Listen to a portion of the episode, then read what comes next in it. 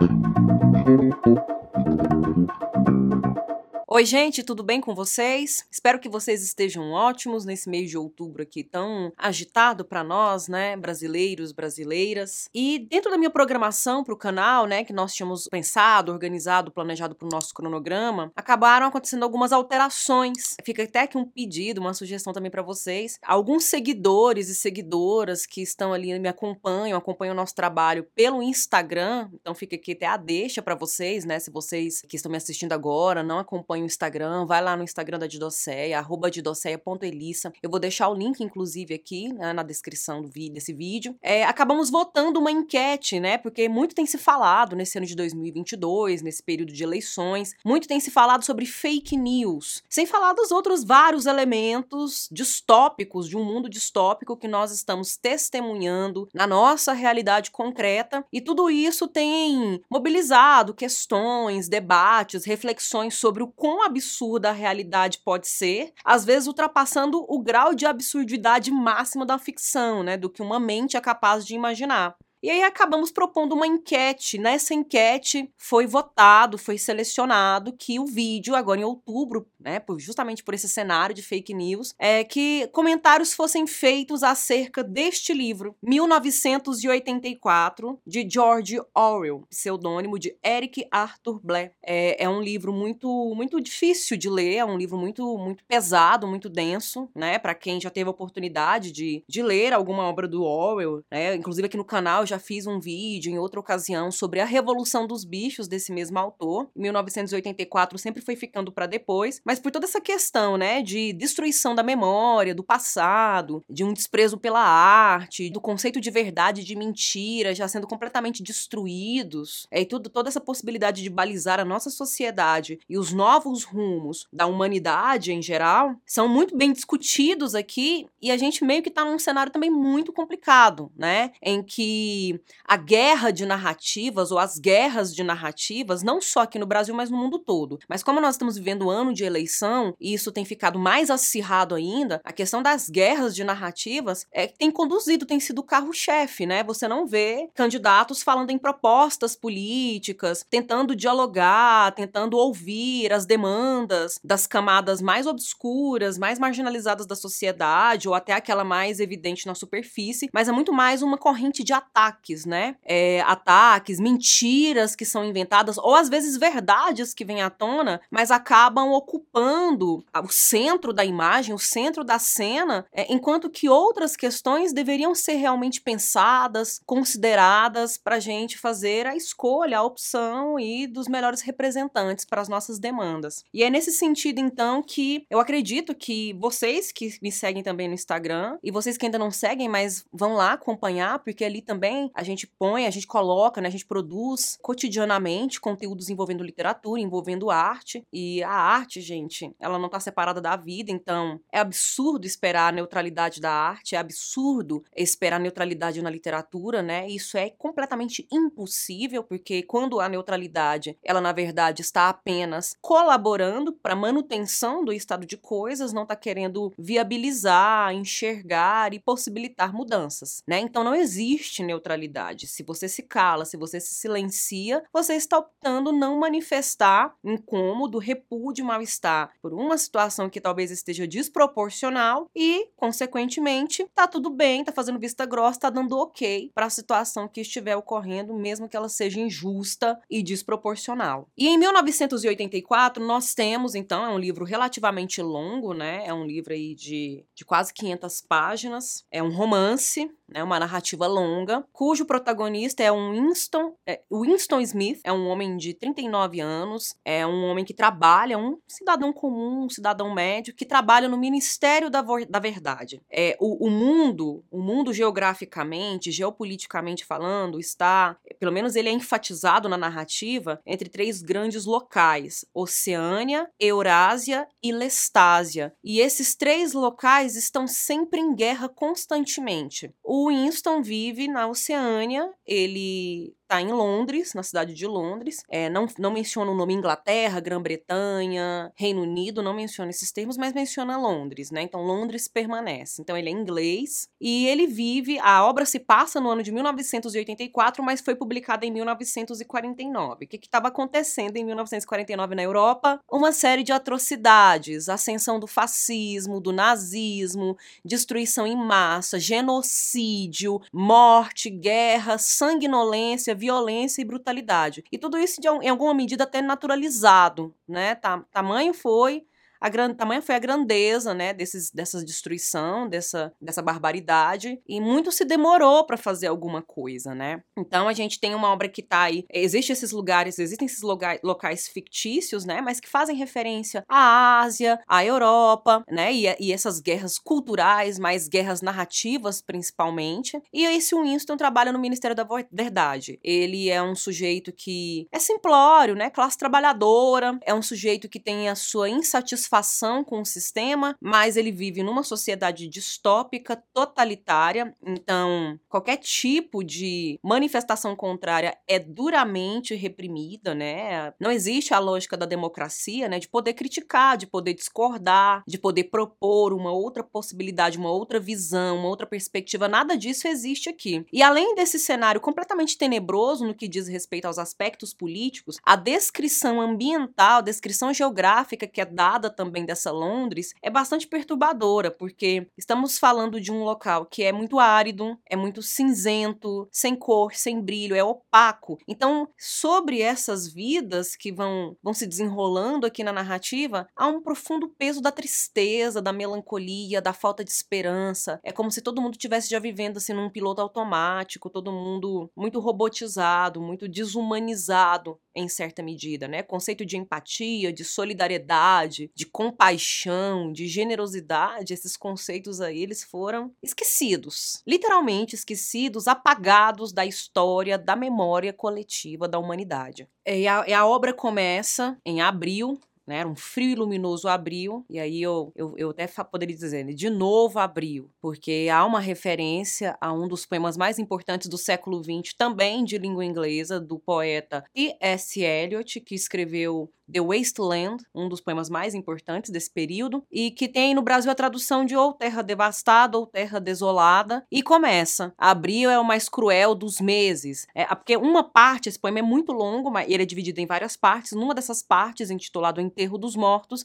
ele começa assim: Abril é o mais cruel dos meses. Porque que enterro é esse? Que mortos são esses? São os mortos da guerra, né? Aquele enterro é o ponto final de uma parte do projeto de destruição, né? Da devastação que a guerra traz. Então, nós temos aí algumas relações intertextuais, né, levando em consideração que, mesmo que os autores não tenham se encontrado e combinado e se conhecido, estão falando de um cenário de uma Europa caótica por conta de tanta violência. Um cenário verdadeiramente distópico, mas que não está somente no plano das ideias, no mundo da imaginação, mas está na realidade. E isso é muito triste, isso é muito sério e desesperador. Outra coisa importante que eu gostaria de dizer sobre 1984, e aí eu já antecipo aqui para vocês, é que com com base nas minhas ruminações a partir da leitura dessa obra, desse outubro de 2022, né, e desse momento muito singular que nós estamos vivendo na nossa história, essa aqui é a parte 1 de análise dessa obra, né? Eu, eu acredito que haverá outros desdobramentos. Inclusive, eu já coloco aqui a sugestão. Comentem, interajam comigo nos comentários, né? O que vocês acham disso? Quais são as meditações que vocês fizeram estão fazendo a partir dessa leitura, né? Vão aí compartilhando comigo até para eu levar essas discussões sugestões para os próximos vídeos, para o próximo conteúdo. Mas algumas coisas são importantes ser consideradas aqui. Para quem já leu Revolução dos Bichos, é possível perceber aqui que existe um desenvolvimento, um aprofundamento maior de certas ideias. Porque lá em A Revolução dos Bichos, nós temos um cenário de opressão que é substituído por outro cenário de opressão. Então, a hipocrisia, a mentira, as fake news, o autoritarismo, totalitarismo, é uma ideia fascista mesmo de exclusão, de abolição da existência do outro, do diferente e de suas ideias, que começam ali, elas são muito mais aprofundadas aqui, né? Inclusive tem um personagem aqui que é o grande inimigo do povo, chamado Emmanuel Goldstein. Ele não chega a aparecer, mas na semana do do ódio, toda semana tem os dois minutos de ódio diários, em que imagens dele falando, conversando, colocando suas ideias, é, é colocado, né, essas imagens são colocadas num telão, e aí as pessoas de toda Londres, diante do telão, começam a xingar, né, dirigir a ele impropérios, pegar coisas e arremessar, né, para estimular mesmo o ódio ao inimigo. É mesmo uma coisa de expurgo, né, de, é, é de separar um dia da semana, um momento específico do dia para sentir o ódio na sua, na sua essência mais pura e mais intensa. Isso é estimulado e ai de quem fica quieto de braços cruzados tentando manter uma postura mais regular, mais neutra. Né? Essa pessoa já é vista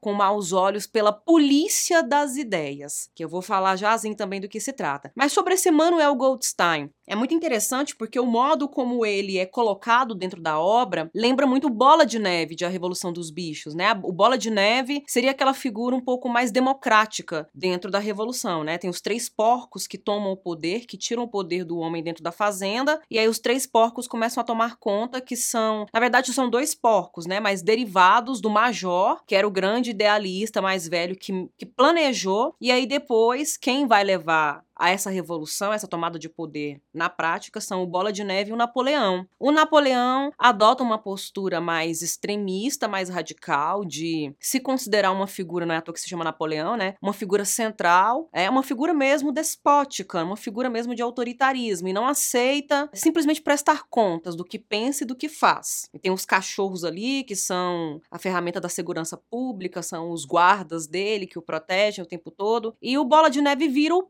principal inimigo da fazenda, vira o principal inimigo da, da, da, daquele sistema ali, porque ele, ele defende liberdade de expressão, ele defende o fim da censura, ele defende a liberdade de ideias, e tudo isso vai contra uma lógica totalitária. E essa estrutura, ela é muito bem conduzida dentro de 1984. E qual é a figura central que nós temos? É o grande irmão, que em inglês é o Big Brother. Então não é novidade para ninguém que o programa de televisão aí, que já está quase na sua vigésima edição, né? Um programa super criticado por muitas pessoas, mas também muito obsessivamente consumido por boa parte da população, não só no Brasil, mas no mundo todo, porque esses reality shows que confinam pessoas dentro de casas, é, fazendo tarefas, né? E instigando fofoca, briga, traição, isso não é só no Brasil que acontece, né? É um tipo de programa que circula o mundo todo. É, e não é à toa, né? Que esse programa recebe esse título, essa referência é muito evidente justamente por conta da vigilância, câmeras 24 horas, tudo que as pessoas falam é publicado, praticamente é quase que decifrado o que elas estão pensando. E essa é uma estrutura que tem aqui também muito semelhante. Todas as casas, as ruas, as repartições públicas, todos os lugares são todos eles povoados, recheados de teletelas. As teletelas são esses dispositivos capazes de filmar as pessoas, de transmitir imagens, de comunicar-se diretamente com as pessoas e também de vigiá-las, porque é capaz de ver o que elas estão fazendo e até de ouvir, captar o áudio, captar o som do que elas falam, do que elas fazem.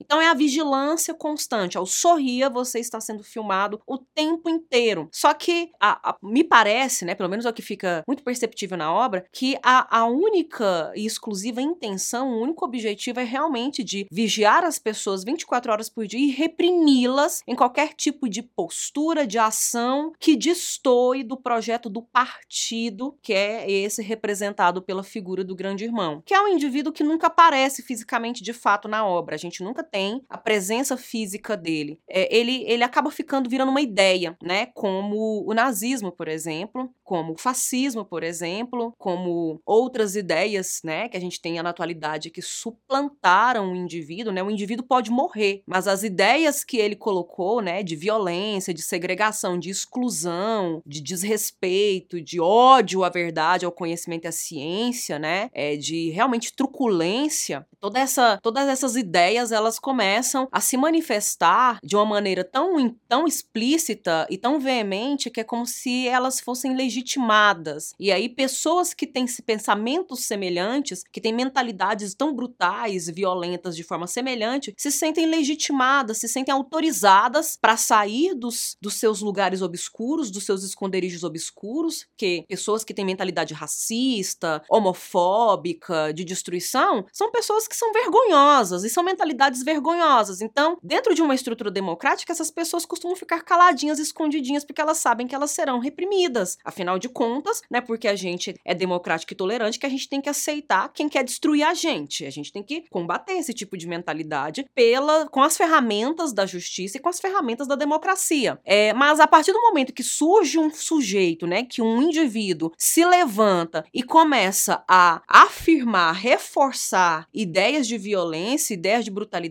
e nada acontece com ele, ele pode deixar de existir, que tanto faz como tanto fez. O que ele pensa e o que ele defende simplesmente ocupa um patamar superior à existência dele. Pode morrer, mas a ideia permanece ali, porque as pessoas continuam seguindo e praticando. E é mais ou menos essa uma conclusão que a gente pode ter do grande irmão aqui dentro, que ele em si não aparece, mas o nome dele, a menção a ele, a menção ao partido, que é o grupo, que defende, que valoriza aquela moral estabelecida pelo grande irmão, e o, as imagens, né, os pôsteres, os cartazes que são é, afixados em toda a cidade com aquele rosto desenhado de modo que o olhar dele, independentemente da posição em que você estiver, é como se sempre estivesse realmente atravessando aquele indivíduo que contempla o cartaz. E além disso, né, além dessa ideia que é muito forte, é, os defensores e vigilantes, né, tudo quanto é tipo de vigilância, vigilância vigilância das teletelas, a vigilância das pessoas que são fanáticas, que são praticantes, que são praticamente devotas do grande irmão. É, nós temos também ferramentas, né? Nós temos elementos do próprio Estado, né? É, aparelhos do próprio Estado que vêm aí para manutenção desse estado de coisas, né? Desse estado, dessa situação que é violenta, que é opressora, que é repressora. Todas as pessoas se sentem meio que presas. E aí a gente tem alguns, alguns nomes, alguns termos, algumas expressões que são fundamentalmente importantes dentro desse livro. Uma delas eu citei, que é a polícia das ideias. A polícia das ideias é uma espécie de entidade que parece ter uma capacidade de, de atravessar o pensamento das pessoas, de ler o pensamento das pessoas. Então há um momento aqui em que o, Winston fica com medo do que ele está pensando, porque de repente ele, ele é acometido por um fluxo de pensamento que mexe com as emoções dele, que remoe algumas lembranças, e aquilo pode provocar nele alguma emo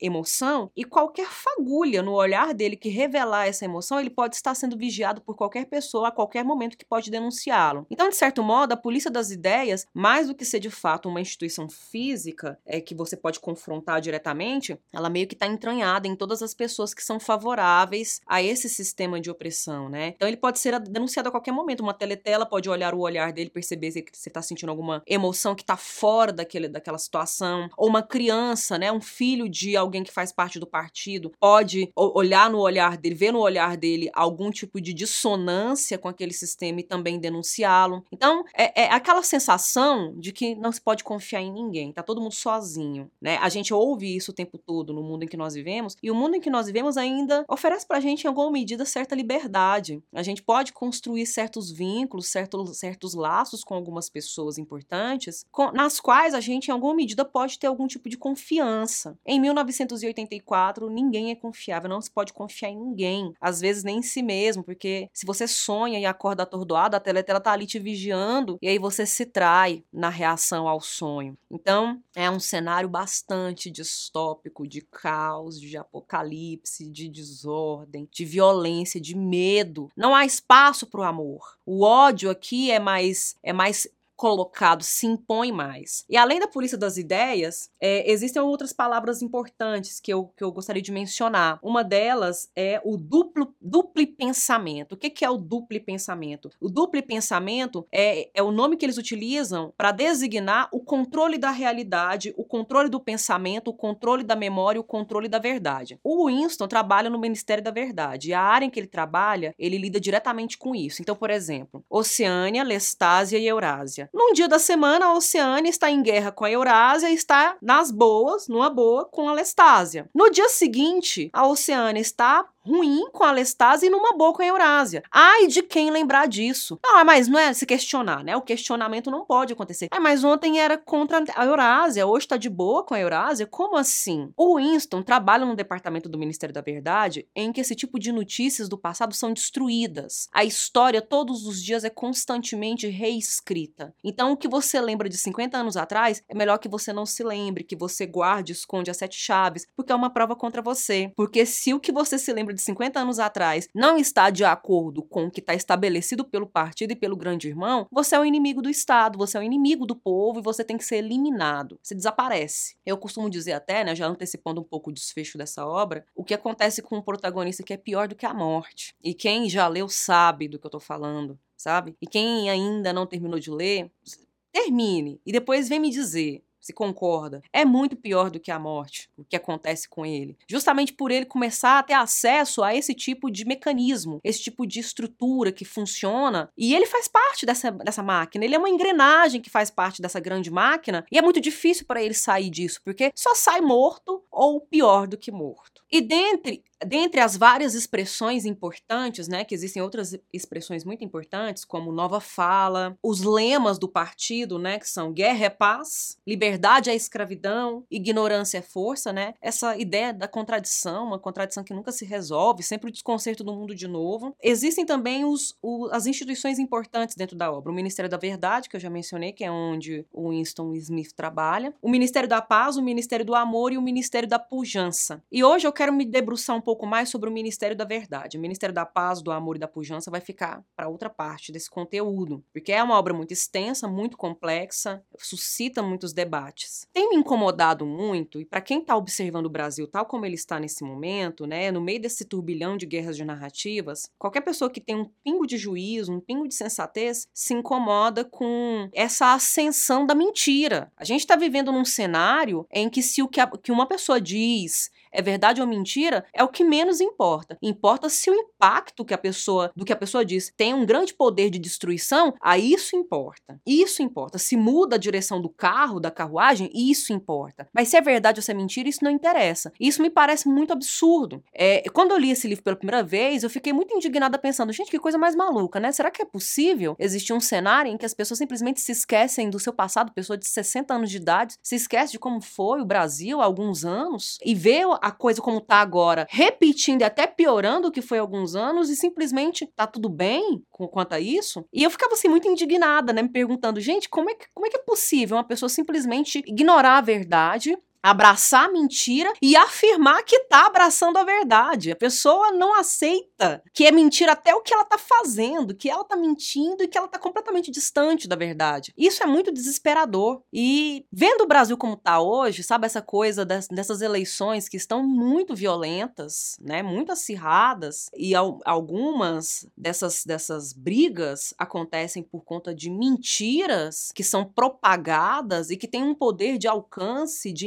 impacto de viralizar maior do que a própria verdade, isso é muito preocupante. Isso é muito preocupante. E aí, aqui na obra, quando o indivíduo pactua com a verdade, o George Orwell usa esse termo. Eu tô lendo, na verdade, eu li a tradução, né? Eu não li em inglês, mas na tradução ele usa a expressão cancelado, cancelamento. Quando a pessoa vem na contramão dos ideais do partido, e um dos ideais do partido é a mentira, é a enganação, é a ilusão. Então, se a pessoa vem na contramão disso, ela é sumariamente cancelada. Parece estar tá muito assim, aparelhado com o que a gente está está vivendo agora, né? Porque a gente tem um mundo digital, as redes sociais tomando conta das nossas vidas, e quando uma pessoa pensa diferente dentro da lógica democrática, ela é sumariamente cancelada. Professores, artistas que não podem se posicionar, pessoas religiosas que não podem se posicionar, e aí certos termos, certos adjetivos e substantivos usados de uma maneira extremamente pejorativa, degenerativa, para invalidar, para deslegitimar, para tirar a credibilidade de pessoas que ficaram a vida inteira estudando, pesquisando, se aprofundando sobre determinados assuntos e de repente ela vira nada por conta de um meme de WhatsApp, que foi compartilhado por uma pessoa extremamente desprovida de ferramentas para analisar o âmbito político de agora. Então, assim, é muito desesperador. E aí fica aqui. Aí, mês de outubro vai ser 1984, porque o Brasil de 2022 parece estar em 1984, que foi publicado em 1949. Fica aqui a reflexão